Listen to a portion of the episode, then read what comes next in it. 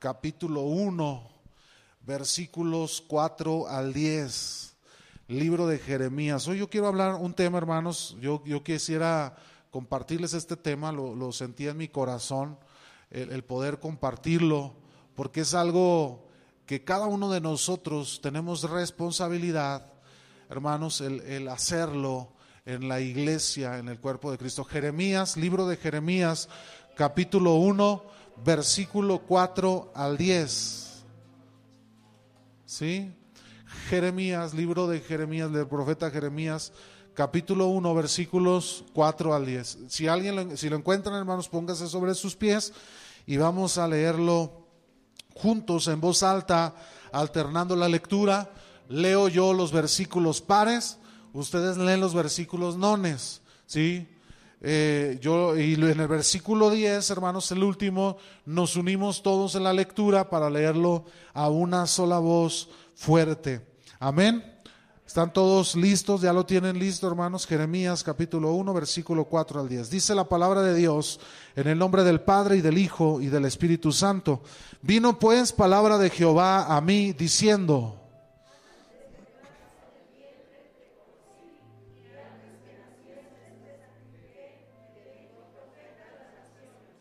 Y yo dije, ah, ah, Señor Jehová, he aquí, no sé hablar porque soy niño.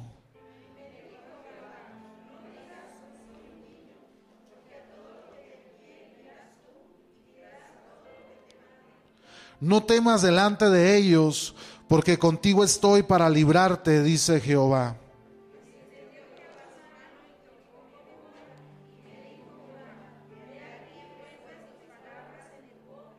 Mira que te he puesto en este día sobre naciones y sobre reinos para arrancar y para destruir, para arruinar y para derribar, para edificar y para plantar. Señor, te damos gracias esta mañana, esta tarde ya, Señor, que honramos, mi Dios, te glorificamos, te exaltamos. Te damos gracias, Señor, porque nos da la oportunidad de estar aquí en este lugar. Yo te ruego que la palabra, Señor, que en esta mañana traes a nuestra vida pueda dar fruto en nuestros corazones, Señor, pueda dar fruto en abundancia. Obra en cada corazón, en cada vida, Señor. Trata en cada uno de los que estamos en este lugar, Señor. Glorifícate, Dios, en cada uno de nosotros. Yo te ruego que quites todo estorbo de en medio de nosotros, toda distracción, Señor, y que nos permita recibir la palabra de vida, Señor, que da fruto en medio de nosotros. Te damos la honra, la gloria y la alabanza en el nombre de Jesús. Amén y amén. Hermanos, puede tomar su lugar. Hoy yo quiero hablarle un tema, hermanos, que nos corresponde a todos y cada uno de nosotros. Cada uno de nosotros, hermanos, nos eh, compete y nos incumbe este tema. Y me gustaría que, que cada uno de nosotros pudiésemos recibir, hermano, la palabra que el Señor tiene preparada para nosotros. Y no solo eso, sino que podamos poner en la práctica lo que hoy Dios habla a nuestros corazones. La palabra, el mensaje de la palabra que yo traigo en esta, en esta tarde, hermanos, es llamados para servir. ¿Sabía usted, hermanos, que todos los que estamos en este lugar, absolutamente todos, no importa eh, el tamaño, este, la edad, hermanos, ¿sabía usted que Dios nos ha llamado para servirle a Él? ¿Cuántos saben eso? Dios nos llamó para servir en su reino, hermanos. Hay muchos que no han llegado a comprender eh, que Dios nos ha llamado no solamente, hermanos, para conocer su palabra, hermanos, sino para servirle a Él. Y cada uno de los que estamos aquí, Dios ha depositado cualidades, hermanos, que el Señor las plantó en su vida, en su corazón, con un propósito y el único propósito de servir al Señor. Entonces, hermanos, en esta, en esta tarde, hermanos, yo quiero hablarle eh, para tocar este tema acerca de este profeta Jeremías. El nombre de Jeremías, hermanos, viene del hebreo que traducido es elevación del Señor. Jeremías significa elevación del Señor o Dios alza. Es mejor conocido Jeremías como el profeta llorón. ¿Alguna vez había escuchado este sobrenombre de Jeremías, hermanos, que se le menciona como el profeta llorón? Él nació, eh, según los historiadores, en el siglo séptimo antes de Cristo en Anatot. Anatot es una región que estaba cerca de Jerusalén y que este profeta, hermanos, había sido anticipado, precedido por el profeta Sofonías. El profeta eh, Jeremías, hermanos, ahí le va un dato a los jóvenes que están hoy aquí en este lugar. Hermanos, el profeta Jeremías tenía tan solamente 20 años de edad cuando fue llamado al ministerio de profeta. Solo 20 años de edad tenía Jeremías. Por eso la expresión cuando Dios le llama a Jeremías, cuando Jeremías responde y le dice, ah, Señor Jehová, yo soy todavía un niño. Le responde Jeremías al Señor. Eh, Jeremías se consideraba todavía un niño eh, en experiencia, en edad, en muchas cosas, él consideraba falto de capacidad y de experiencia. Hermanos, eh, pues él tenía solamente 20 años de edad y su ministerio duró aproximadamente 40 años. Él eh, estuvo profetizando, hermanos, en el transcurso del año 627 antes de Cristo al 586 antes de Cristo. Para este tiempo, hermanos, la nación de Israel estaba dividida ya en dos reinos. El reino del norte, que era el reino de Israel, y el reino del sur, que era el reino de Judá. Eh, el profeta Jeremías estuvo profetizando en Israel durante 40 años eh, de lo que duró su ministerio en el reino del norte. Hermanos, él ministró durante los reinados de cuatro reyes, hermanos, que fue Josías, Joacás, Joacim, Joaquín y Sedequías. Josías era un rey, hermanos, que fue llamado a servir a Dios también desde muy pequeño. Dice la Biblia que Josías comenzó a reinar a la edad de ocho años de edad. Imagínense un niño de ocho años de edad que todavía se interesa en jugar con los compañeros, con los amigos, que no lo puede tener quieto en una mesa. Josías eh, adquirió la responsabilidad hermanos, del reino a los ocho años de edad. Hermanos, él eh, profetizó el castigo de Jerusalén a manos de un pueblo de corazón empedernido y de oídos racios, como lo fue el pueblo de Babilonia. Él fue fiel bajo desesperadas y abrumadoras circunstancias de persecución. Él enfrentó toda clase de sufrimientos. La Biblia nos dice que él fue enviado a la cárcel en el capítulo 37 de Jeremías. La Biblia también dice en Jeremías que él fue puesto en cisternas en el capítulo 38. Él lo llevaron a Egipto en contra de su voluntad como un esclavo, como preso, como esclavizado. En el capítulo 43 lo encontramos. A él lo rechazaron sus vecinos, lo rechazó su familia, lo rechazaron todo la mayoría de los reyes a los que les predicó o les llevó el mensaje, lo rechazaron por el mensaje de juicio que Dios iba a traer sobre su nación. A lo largo de la vida de Jeremías, hermanos, él permaneció en su ministerio en soledad. ¿Alguien aquí, hermanos, ha experimentado la soledad? El abandono, lo han dejado solo en algún momento, hermanos. Bueno, pues Jeremías vivió su ministerio, sufrió su ministerio por 40 años y lo hizo la mayor parte del tiempo en soledad vivió solo, enfrentó solo. A él lo metieron en la cisterna, hermanos, lo abandonaron en medio del desierto en cisternas vacías. Ahí lo, aventaron, lo arrojaron, este, cubría, cubría la, la la cisterna y lo dejaban por días, le llevaban pan eh, seco, pan echado a perder para que lo comiera, ese era su alimento y ahí él pasó días encerrado, él lo encerraban en la cárcel, eh, lo, lo torturaron, lo maltrataron por causa del mensaje que Dios le había puesto en sus labios para llevarle al pueblo de Israel. Él llevó este mensaje a lo largo de su ministerio. Jeremías, hermano, vio a su pueblo pasar de la prosperidad bajo el reinado de Josías a una condición de perversidad bajo el mandato de los cuatro reyes siguientes. Josías fue un rey que gobernó justamente y conforme a los propósitos de Dios. Pero los otros cuatro reyes se distanciaron del propósito e hicieron todo lo que Dios les había mandado que no hicieran. Aquellos, aquellos reyes lo hicieron. Ellos eh, pusieron los lugares de adoración a ídolos paganos en Israel.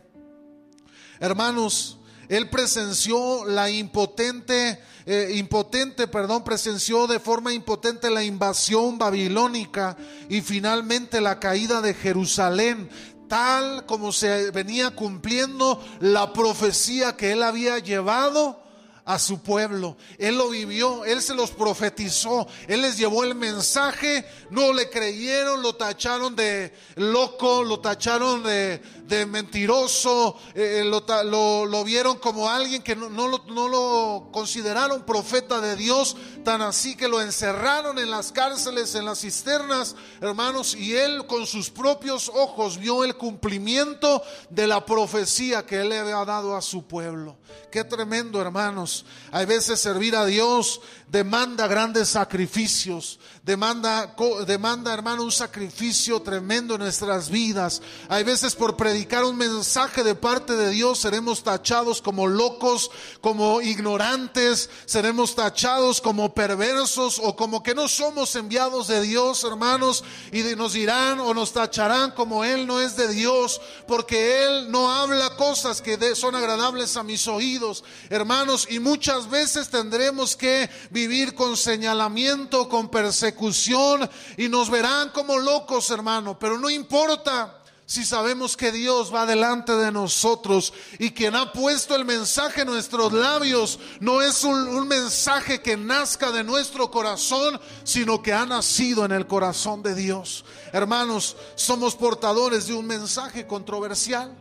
¿A quién le gusta escuchar malas noticias, hermano? ¿A quién le gusta escuchar como el pueblo, como Jeremías le habló al pueblo diciéndoles, vendrá una nación y traerá juicio sobre ustedes, les dijo Jeremías al pueblo de Israel. Y el pueblo de Israel se enojaba porque gozaban de cierta tranquilidad, beneficio y prosperidad que el reinado de Josías había dejado sobre esta nación. Y decidieron cerrar sus oídos al, al clamor de Jeremías, hermanos, hasta que llegó la nación de Babilonia y con mano fuerte, hermanos, Dios usó a esta nación perversa para traer juicio sobre el pueblo de Israel. El corazón de Judá y el corazón de Israel se había apartado de en pos de Dios y se había vuelto a la adoración idólatra de los pueblos paganos, naciones que adoraban a dioses que eh, eh, ellos sin entender hermanos, procedían del mismo reino de las tinieblas, dioses paganos, diabólicos, hermanos, que ofrecían a sus hijos en sacrificio. Hermanos, la nación de Israel había perdido totalmente el enfoque de lo que Dios los había llamado a hacer. La Biblia dice que Dios escogió a Israel en el Éxodo y los llamó nación santa, pueblo escogido para servirle a, Dios. Él les dijo, ustedes no serán como las demás naciones, ustedes serán mi nación escogida, preciosa, amada. Yo cuidaré de ustedes y ustedes serán los que cumplirán mis propósitos en medio de todas las naciones perversas que están entre ustedes. Pero esta nación se desvió, desvió su corazón y terminaron sumergidos en el juicio. Hermanos, en el juicio de Dios por medio de esta nación babilónica. Después vino, vinieron los medopersas, después vinieron los griegos y luego después vino la nación romana. Y todos estos años Israel permaneció bajo el yugo y la esclavitud y el juicio de aquellas naciones gentiles. Quedaron bajo el dominio de los gentiles, hermanos, a los ojos del mundo. Tal vez la vida de Jeremías, hermanos, no representa ningún éxito Cuando usted mira a, hombres en la televisión, hermanos, hombres adinerados, hombres este, con muchos amigos, con muchas riquezas, con muchas eh, influencias poderosas, usted dice, eh, aquel hombre es muy exitoso. Identificamos, hermanos, el éxito como el mundo lo identifica. Pero si nosotros vemos a Jeremías, podemos decir, ese profeta llorón, ¿quién es? ¿Quién quiere ser como Jeremías, hermano? ¿Quién quiere pasar su vida metido en cisternas, en cárceles, en persecución, en azotes, en angustia. ¿Quién quiere ser un profeta como Jeremías? A lo mejor nadie de nosotros identifica el éxito en la vida de Jeremías, hermano. Sin embargo, a los ojos de Dios, Jeremías fue uno de los profetas y de las personas con más éxito en toda la historia. ¿Por qué, hermanos? Porque a pesar de la incapacidad de Jeremías, a pesar de todas las carencias que había en la vida de Jeremías de su corta edad, donde comenzó su ministerio, hermanos, a pesar de todo eso, Jeremías siempre obedeció y se mantuvo fiel a lo que Dios le mandó hacer. Hermanos, el éxito, según la Biblia, es muy diferente al éxito según lo marca el mundo. Hermanos, en la riqueza ni lo material en realidad no nos convierten en exitosos. Lo que nos convierte en, personas exitosas, hermanos, es poder ser fieles y y vivir en obediencia a la palabra de Dios. ¿De qué sirve la fama en este mundo, hermano, si carecemos del morada y lugar en lo celestial? Es mejor nuestro lugar ahí en las moradas eternas que, que gozar de la fama y del beneficio que el mundo pueda ofrecernos. Jeremías, hermano. Jeremías fue un profeta exitoso. El éxito bajo el parámetro de Dios abarca la obediencia y la fidelidad, hermanos a pesar de la oposición que recibió Jeremías y lo costoso, hermanos, eh, el costo personal que él pagó, Jeremías siempre proclamó con valor y fidelidad la palabra de Dios. ¿Usted cree que era fácil, hermanos, hablar un mensaje como el que habló Jeremías? Hoy en día eh, muchas iglesias, hermanos, sobre todo los Estados Unidos, y, se han hecho documentales, hermanos, mucha gente está llenando iglesias cristianas. Hoy en día ser cristiano es algo de famoso, hermanos. Ya el que es cristiano ya no es algo extraño, sino que ya es algo muy, eh, que, padre, es algo que se está haciendo famoso alrededor del mundo. Iglesias en los Estados Unidos donde se han comprado estadios para que se, y se abarrotan todos aquellos lugares llenos de personas, hermanos, que proclaman ser cristianos. Y luego eh, escuchamos mensajes donde se dice, es fácil cuando se, o es bonito cuando se nos habla y se nos dice, Cristo puede cambiar tu matrimonio, Cristo puede cambiar tu situación económica, Cristo puede cambiar tu vida, tu relación matrimonial, tu familia, hermanos, pero pocos quieren escuchar que si no dejan su pecado, que si no vuelven atrás de, de su corazón empedernido, lo único que espera, hermano, y lo único que hay es una horrenda expectación de juicio de parte del Señor. Hay un infierno que espera a todos aquellos, hermanos, que no abandonan su pecado. La Biblia dice, es mejor que fueras frío o que fueras caliente y no tibio, porque a los tibios Dios los vomita de su boca. Hermano, es bonito escuchar mensajes de la palabra donde Dios dice, Dios te ha dado una palabra y Él va a cumplirla en tu vida. Pero cuando Dios habla nuestra vida, y nos da mensajes como los que predicó Jeremías al pueblo de Israel. Ahí, hermanos, es donde cuesta trabajo. Y Jeremías le tocó predicar mensajes que no eran agradables al oído. Qué tremendo, hermano. Porque por causa de su mensaje, toda su misma nación lo consideró casi enemigo de su tierra lo persiguió, lo encarceló por causa del Evangelio, hermanos. A muchos de nosotros nos van a perseguir, nos van a tachar de intolerantes o de muchas cosas, hermano. Pero hay un precio que se tiene que pagar. Qué bonito es disfrutar de lo que estamos viviendo ahora, pero van a venir tiempos, hermano, donde no vamos a poder reunirnos de esta manera, donde habrá personas allá afuera esperándonos con armas, o tal vez nos van a perseguir, o a muchos de nosotros nos van a encarcelar y nos van a llevar a la prisión, y a algunos nos costará tal vez la vida por predicar el mensaje de la palabra de Dios. Y para el mundo seremos personas sin éxito, sin fama sin nada atractivo, hermano, pero servir a Dios tiene un sacrificio, hay un costo por hacerlo. Jeremías lo pagó. Él fue y murió, hermanos, en estas condiciones en su ministerio. La Biblia nos dice, hermanos, que todos nosotros, si quiere voltear a ver alguno de lo que está ahí a su lado, todos y cada uno de nosotros fuimos escogidos para servir a Dios. No hay nadie aquí que pueda decir, no, pastor, yo no sirvo para servir. Yo no debo, yo no, yo no tengo nada en mi vida para ofrecer, para servir. Todos, hermanos, absolutamente en este lugar tenemos algo que ofrecerle a Dios. Y todos absolutamente hemos sido llamados para servirle al Rey de Reyes y al Señor de Señores. Encontramos nosotros, hermanos, en la Biblia que sin duda alguna todos somos escogidos para servir, tal vez en situaciones o en posiciones o en lugares distintos, pero todos debemos servir. La Biblia dice que Dios llamó a un hombre llamado Sansón y él lo convirtió en uno de los jueces de Israel. Él lo usó Dios para librar a Israel de mano de los filisteos.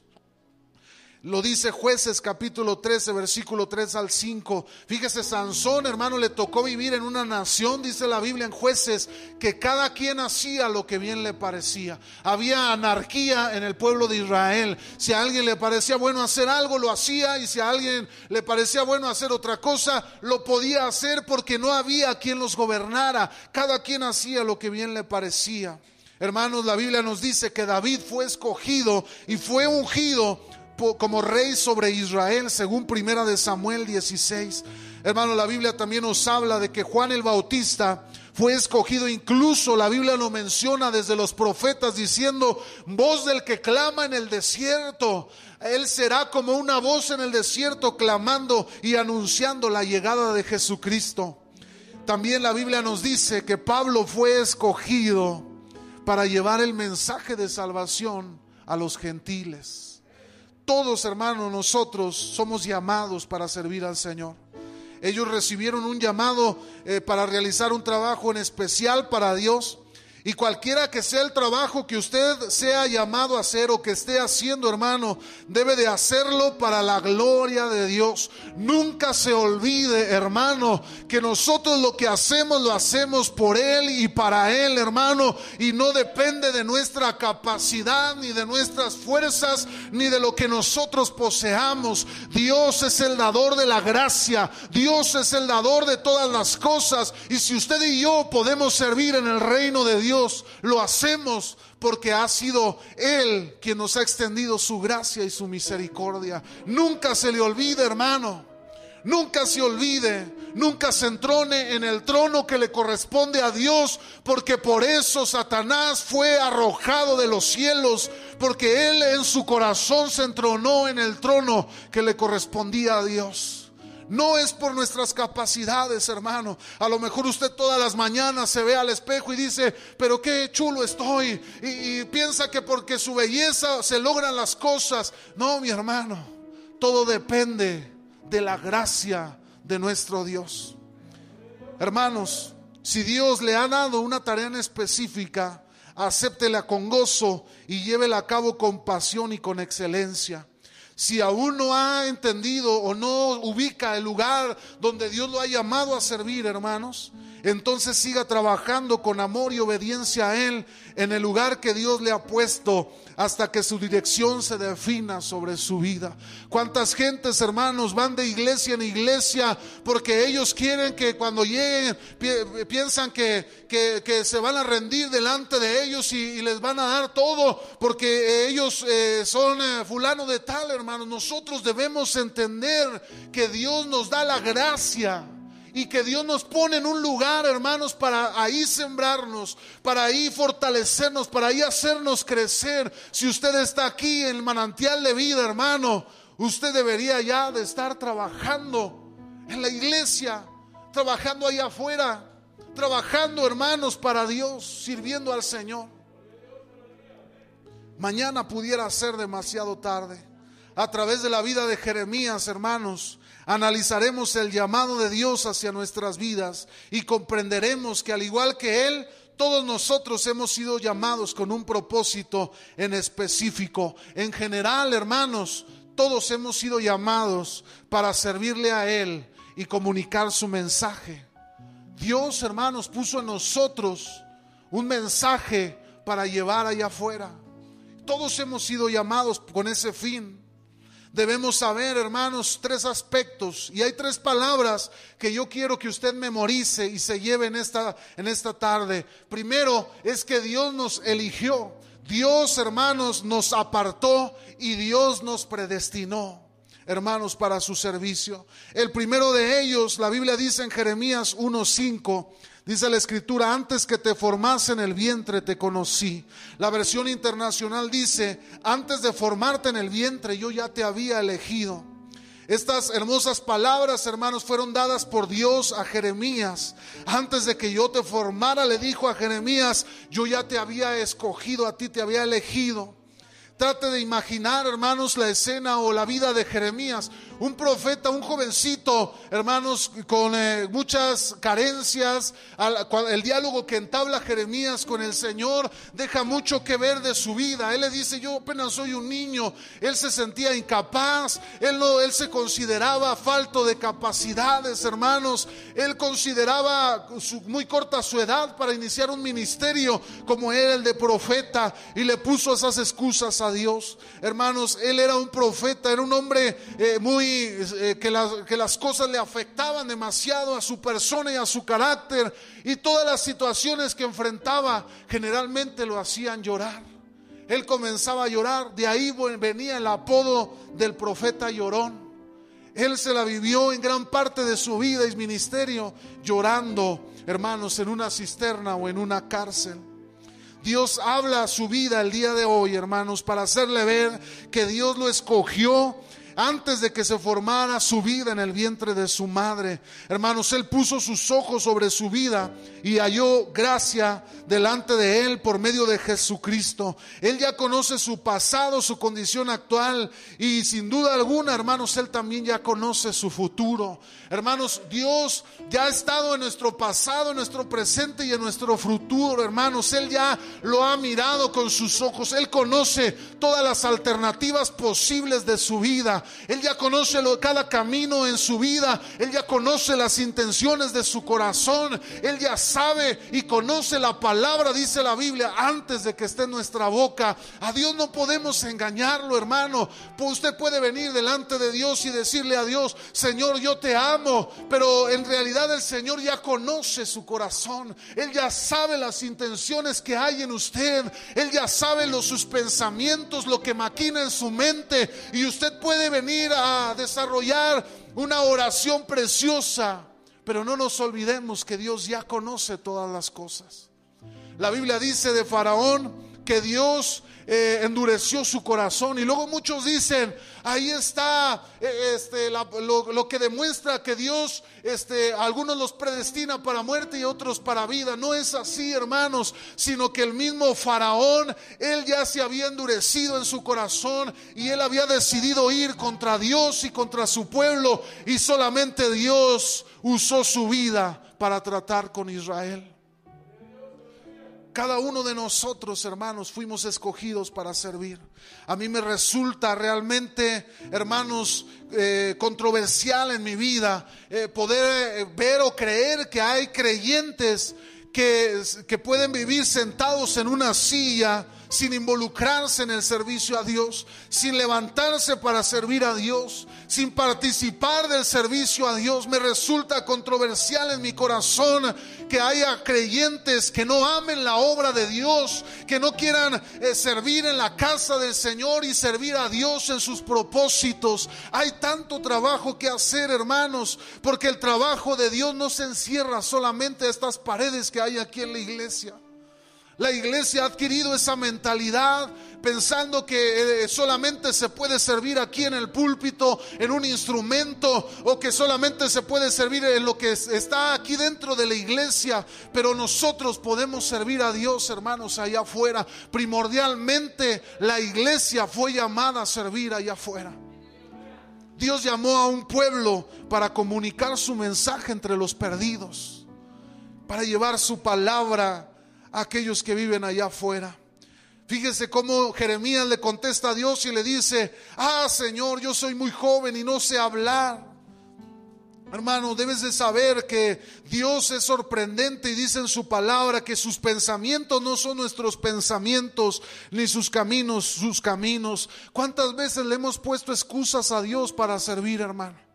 ¿Cuántas veces le hemos dicho a Dios, es que yo soy incapaz, yo no tengo estudios, es que Dios, yo, yo, yo no soy bueno para servir, yo no soy bueno para hablar en público, es que Dios, si yo tuviera dinero, yo pudiera servirte con más entusiasmo y con más deseo, es que Dios, si tú me hubieras hecho nacer en un hogar cristiano o con padres ministros, tal vez yo pudiera servirte este, y pudiera hacerlo bien. Hermano, las excusas siempre van a sobrar para servir a Dios. Pero debe de saber, y nuevamente se lo digo, hermano, que Dios ya conoce nuestro corazón. Las excusas sobran. Las excusas, hermanos, van a sobrar. Es que yo no puedo servir porque aquello. Hay unos que se la vivieron orando mucho tiempo de su vida, Señor, dame un trabajo, dame una, una, empresa, Señor, yo quiero crecer en mi trabajo, en mi negocio. Y cuando Dios los bendice, hermanos, se olvidan de Dios. Y cuando son invitados a servir a Dios, dicen, es que estoy muy ocupado en mi, en mi negocio, es que estoy muy ocupado en mi trabajo, es que no tengo tiempo para servir a Dios. Se olvidan de quien le ha dado la bendición y la ha puesto en sus manos.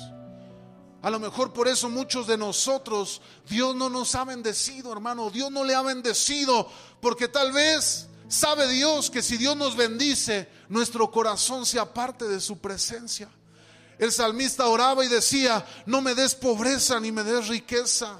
No sea que yo siendo rico me ensoberbezca, me enorgullezca y entonces me olvide de ti y te maldiga. O no vaya a ser que siendo pobre en mi condición miserable yo reniegue de ti y te maldiga.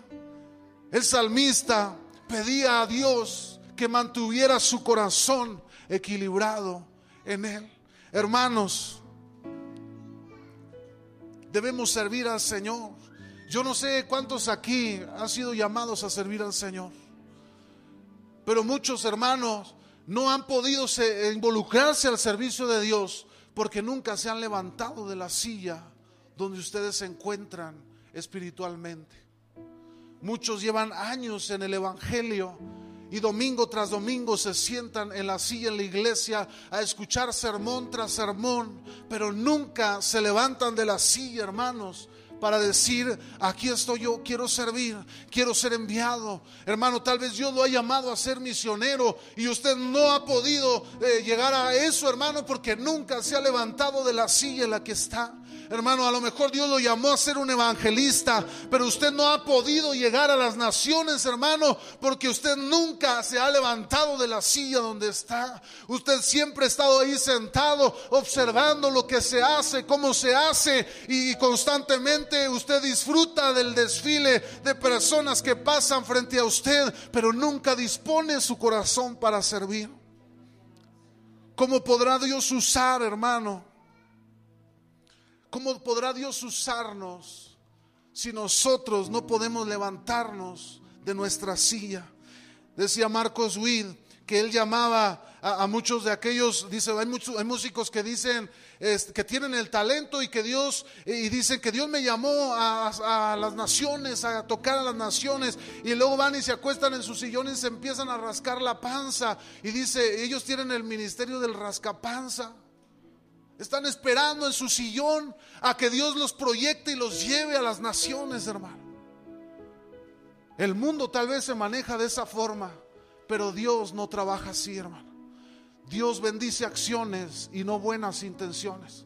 Usted puede tener las mejores intenciones y los mejores sueños, pero si usted, hermano, no se pone a dar el paso de fe, nunca podrá recibir la bendición de Dios. ¿Cómo podrá Dios prosperar nuestro camino si no queremos caminar? ¿Cómo puede Dios prosperar, hermano, nuestras finanzas si nunca queremos dar? ¿Cómo queremos que Dios bendiga nuestra vida, hermanos, y, proyectarnos a servir al Señor, hermanos, si nunca nos levantamos de nuestra silla para, para servir? Necesitamos levantarnos, hermano, porque hay una gran necesidad. Hermano, ¿sabía usted que Dios siempre trabaja de maneras que parecen irracionales para el hombre? A lo mejor si de nosotros como seres humanos dependieran muchas cosas, nosotros tomaríamos decisiones, hermanos, basado en nuestra lógica y en nuestro en lo que nuestros ojos ven, como lo hizo una vez a Samuel frente al desfile de los hijos de Isaí y él eh, empezaron a desfilar los hijos de Isaí. Cuando llegó el más grande, el más fuerte, el que peleaba las batallas, dijo Samuel, este es el rey de Israel. Y Dios le dijo, no, Samuel, debes aprender una tarea importante. El hombre mira su parecer, pero yo miro el corazón.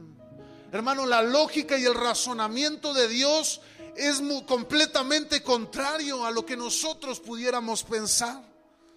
Hermano Jeremías, un niño, un chavito, un muchachito llorón. Hermanos, quieren, si hubiera dependido de nosotros, tal vez hubiéramos escogido al más elocuente, a, la persona más preparada, con instituto bíblico, con maestría en teología, alguien preparados para poder comunicar un mensaje a esta nación tan empedernida y soberbia. Hermanos, pero Dios tenía un pensamiento diferente y los propósitos que Dios tenían eran muy distintos a los del hombre. Fíjese lo que la Biblia dice en Primera de Corintios 1:27 dice, "Lo necio del mundo escogió Dios para avergonzar a lo sabio." Y lo débil del mundo escogió Dios para avergonzar a lo fuerte. Hermano, la palabra de Dios dice, diga el débil, fuerte soy. Hermano, si usted cree que es débil, si usted se siente incapaz, hermano, si usted siente que usted no, no tiene las cualidades para servir, déjeme decirle que tal vez usted es uno de los primeros candidatos a los que Dios ha estado volteando a ver para que le sirva en su reino. Hermano, porque Dios está buscando a personas que se sientan incapaces para poder depender de la capacidad de Dios, a personas que se sientan débiles para que se tomen de la fuerza de Dios, a personas que consideren eh, que se consideren este faltas de tantas cosas para que en Dios puedan encontrar su propia riqueza y prosperidad. Qué bendición, hermano. Qué bendición si tal vez en algún momento lo han considerado como el menos incapaz de hacer las cosas. Porque no vaya a ser en una de esas que Dios levante su vida y la comience a usar de manera poderosa. Segundo punto, hermanos, Dios nos apartó para su servicio. Dios trajo a Jeremías, hermano, para su servicio y le dijo a, Jeremías, antes de que nacieras, Jeremías, yo ya te había apartado. Hermanos, antes de que las células de Jeremías se formaran en el vientre de su madre, Dios ya lo había eh, escogido a Jeremías y él ya había dicho a la eternidad, él será mi profeta en medio de Israel y él traerá la palabra, mi palabra a, a mi nación. Dios ya lo había apartado, hermanos, pero ser apartados es una gran un gran privilegio, pero también una gran responsabilidad. La Biblia dice que Jeremías no fue aceptado en su nación. Su mismo pueblo, hermano, su misma nación lo persiguió. Su misma nación lo encerró. en las cisternas, en las cárceles, su misma nación lo tachó de loco y, y ni siquiera lo consideraban profeta de Dios. Hermano, Jeremías en muchas ocasiones, ahorita más adelante lo vamos a leer cuando Jeremías dice, yo sufrí, yo muchas, quise, muchas veces quise abandonar mi, ministerio, muchas veces, muchas veces quise abandonar esta labor que Dios, a la que Dios me llamó, pero no pude porque había algo dentro de mí, un fuego que quemaba mis huesos, intenté sufrirlo, pero no pude hacerlo. Hermano Jeremías había sido apartado para servir a Dios. Cuando Dios nos aparta para su servicio, hermanos, nosotros no podemos considerarnos igual a los demás, eh, no podemos considerarnos igual al mundo, no podemos considerarnos, hermano, igual a aquellos que practican la maldad, porque Dios nos ha llamado a ser una nación santa. Muchos empiezan eh, la iglesia muchas veces, hermanos, eh, cuando eh, se tratan los temas, hermanos, referente al pecado, a, la, necesidad que hay en el corazón, muchos excusan diciendo, pero aquel también es así, aquel también lo hace. Ponemos excusa al que está enfrente de mí, hermanos, pero no debe de ser así, porque nosotros, hermanos, hemos sido apartados para servir a Dios. Quiere decir, hermano, que el mundo no es igual a mí. Que yo en el mundo, hermano, no puedo ser igual a ellos porque Dios me ha apartado a mí para ser diferente. Que yo no puedo mezclarme en el mundo como comportándome como ellos porque Dios me ha apartado a mí para ser diferente. Jeremías fue apartado, hermanos, para predicar un mensaje. Él pudo haberle dicho a Dios, mi nación y me quiere y, yo me estoy este, reservando de, disfrutar mi vida, de disfrutar mi juventud y ver cómo me tratan. Y él pudo haber dicho, yo me voy y me comporto igual que ellos. Y dice la Biblia que él lo intentó muchas veces, pero que el fuego que había en su interior, que quemaba sus huesos, no lo dejó hacerlo. Hermano, Dios lo ha escogido para servir. Dios lo ha llamado para servir.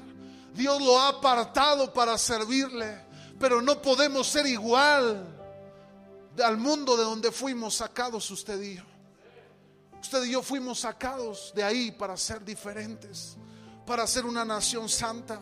Yo recuerdo, hermanos, eh, cuando yo empezaba en, la, en la iglesia, yo, mi familia siempre fue cristiana, pero yo a los 14, 13, 14 años eh, me acerqué a la iglesia y yo me bauticé y me empezaron a enseñar a tocar una guitarra y me empecé a parar en, el altar a tocar la guitarra. Los pastores nos, nos decían, ustedes tienen que son hombres de Dios, son personas que sirven a Dios. Cada domingo nuestros pastores nos, nos regalaban unos trajes, unos sacos y luego cada domingo íbamos vestidos de traje con nuestra corbata, con nuestro saco, con nuestro pantalón.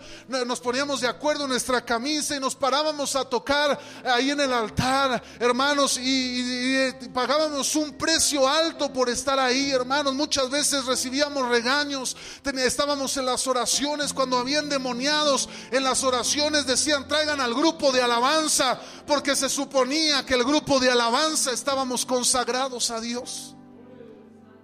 Hermano, usted y yo no podemos ser igual al mundo ahí afuera porque hemos sido escogidos apartados para Dios. Pero sabe algo, esta decisión es decisión suya. Usted lo va a decidir. Porque la Biblia nos dice que Dios puso el bien y el mal delante de nosotros y nos da la capacidad de poder escoger qué camino seguir. Es voluntario, hermano. Dios no va a tener a nadie a la fuerza aquí. Dios no va a tener a nadie obligado a servirle a Él. Hermano, Dios no va a forzarlo a hacerlo, a que usted venga aquí y sirva al Señor. Es una decisión suya, personal, propia. Y es algo de lo que usted dará cuenta en la eternidad. No yo, no el pastor, no los diáconos, no el líder. Usted dará cuenta delante de Dios porque yo daré cuenta a Dios de lo que Dios ha puesto en mis manos. de lo que Dios ha depositado en mis manos. Qué glorioso es el Señor, hermano.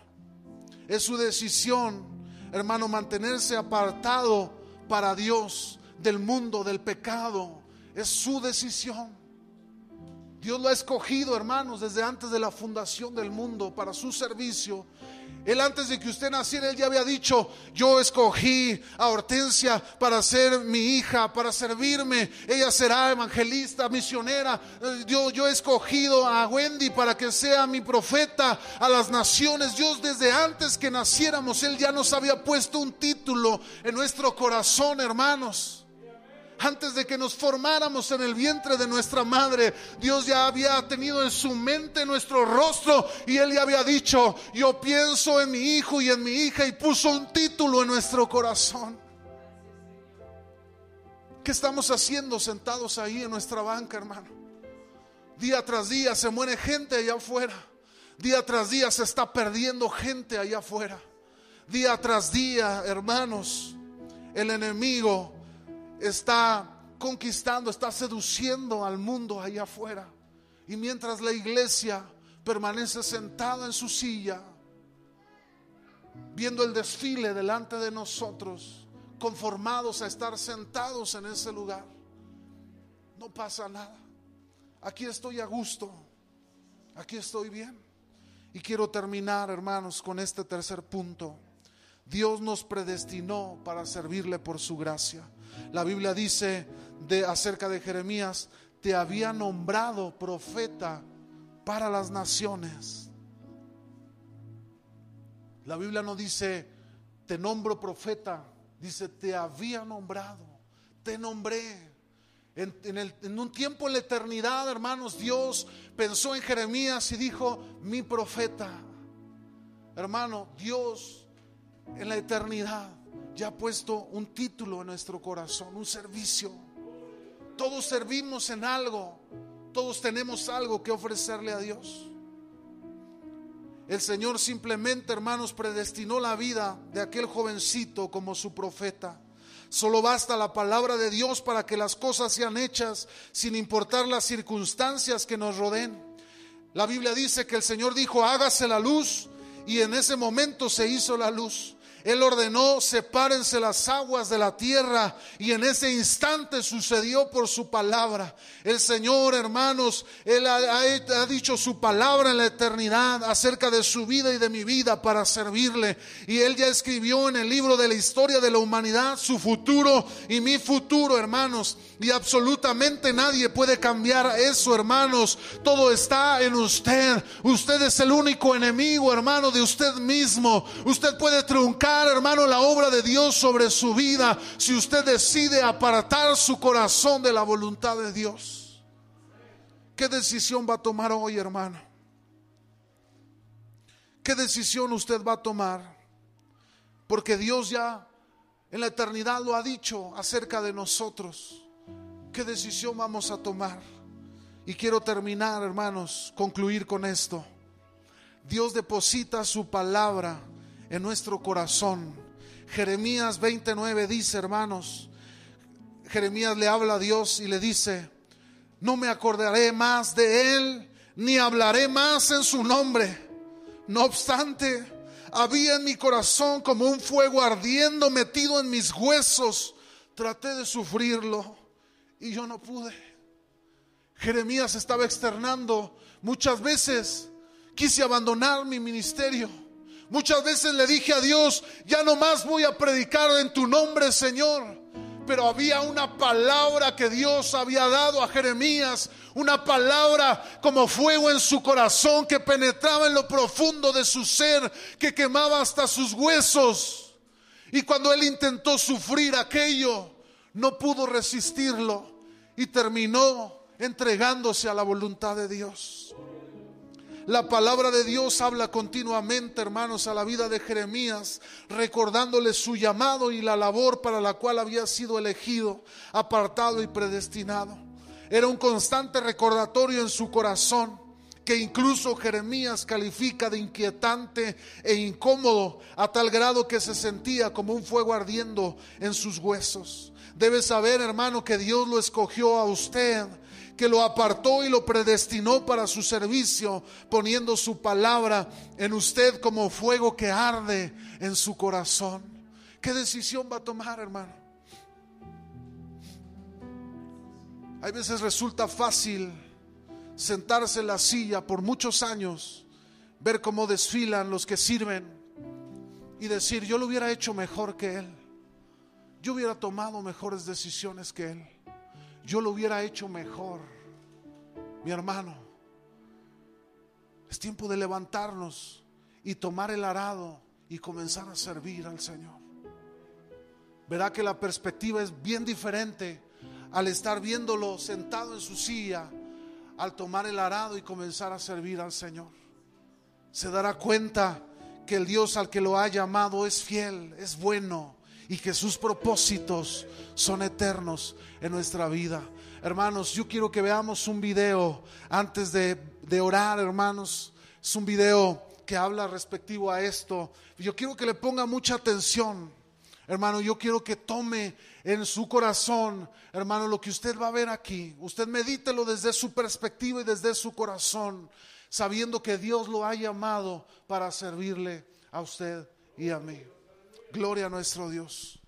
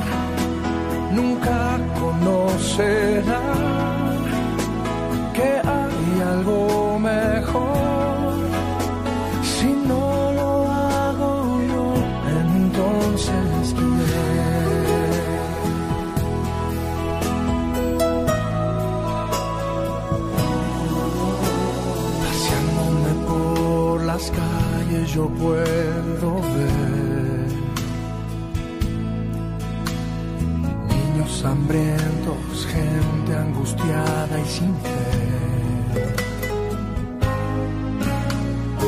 Es cuando pienso que yo no puedo esconderme más, no me puedo esperar.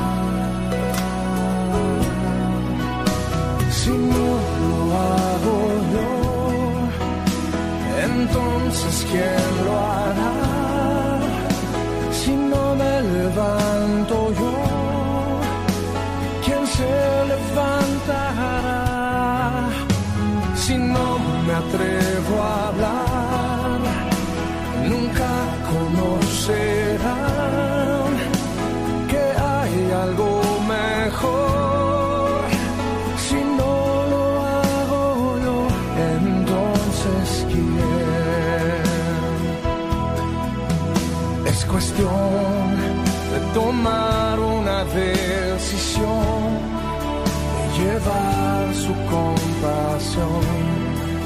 a un mundo de sol.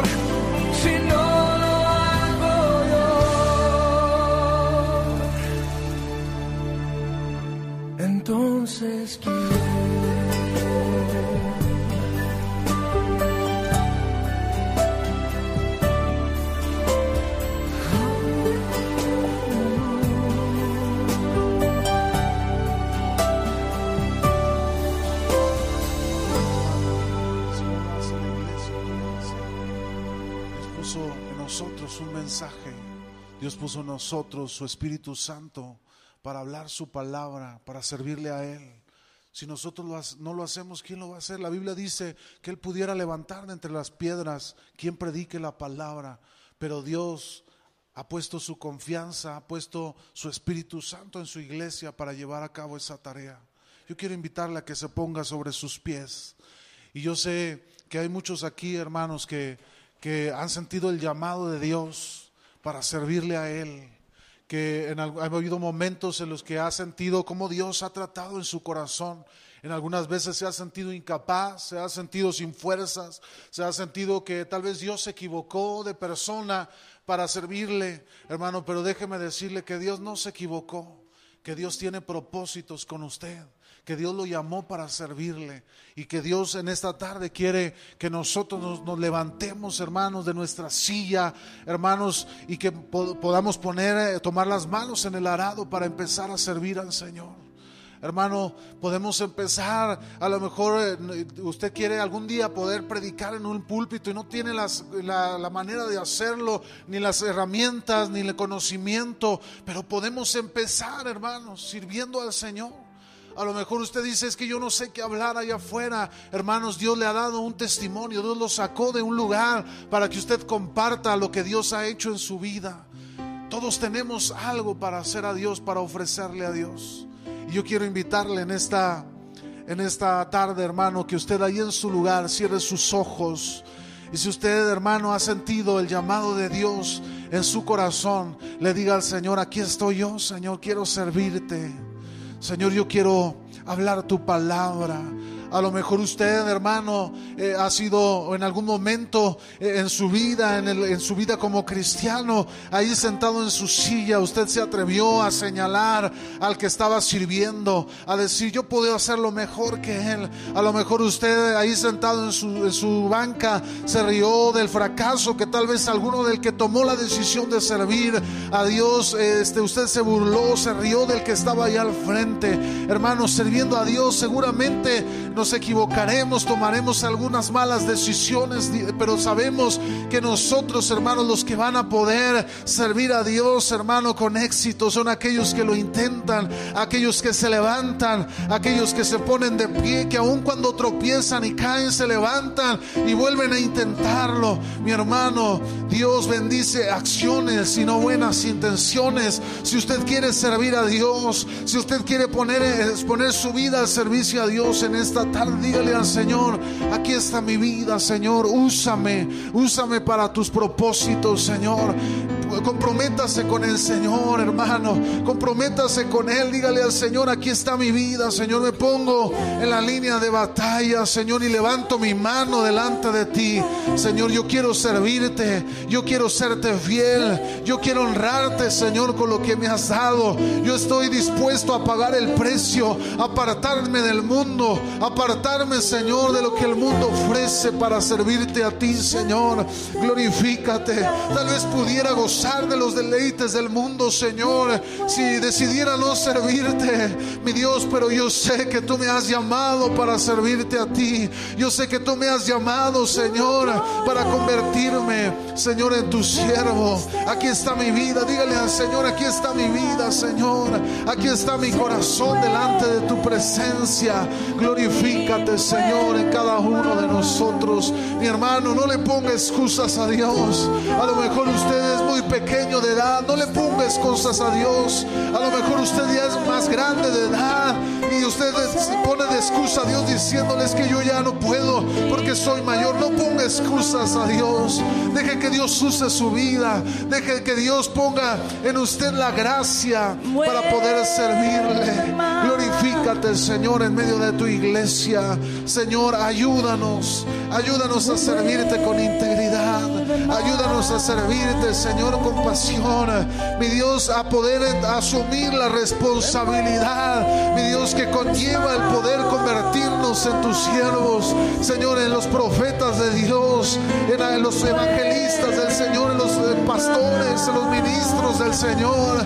Hay una responsabilidad, mi Dios, de que hemos sido apartados para ti, Señor. Glorifícate en medio de nosotros. Haz la obra en medio de nosotros. En el nombre de Jesús. Gracias, Señor.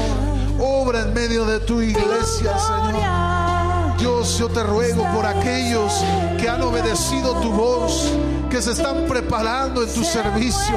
Aquellos, Señor, que han levantado la mano para servirte. Señor, que se están preparando, que disponen su vida. Yo te ruego que tomes el control, que avives sus corazones, Señor, que avives sus corazones. Mi Dios, que no los dejes en ningún momento. Señor, que tú pongas en ellos, Dios, la gracia para servirte, Señor. En el nombre de Jesús, glorifícate nuestros jóvenes, Señor. Mi Dios, glorifícate en ellos. Tú los has llamado para servirte. Viene una generación, Señor, en la que se tiene que levantar para servirte a ti, para comprometerse contigo, Señor. En el nombre de Jesús, haz la obra en medio de los jóvenes, Señor. En medio de los adolescentes, de los niños, en el nombre de Jesús. Glorifícate en medio de tu iglesia, Señor. Te adoramos, te bendecimos te exaltamos, Señor, porque tú eres digno y merecedor de la gloria y de la alabanza. Gracias te damos, Señor. Obra Espíritu Santo. Señor, si no lo hago yo, ¿quién podrá hacerlo? Señor, aquí estoy yo. Aquí está mi vida, Señor, en el nombre de Jesús. Gracias, Dios. En el nombre de Jesús. En el nombre de Jesús. En el nombre de Jesús. Gracias a Dios, hermano. Dele gracias a Dios. Glorifícate, Señor.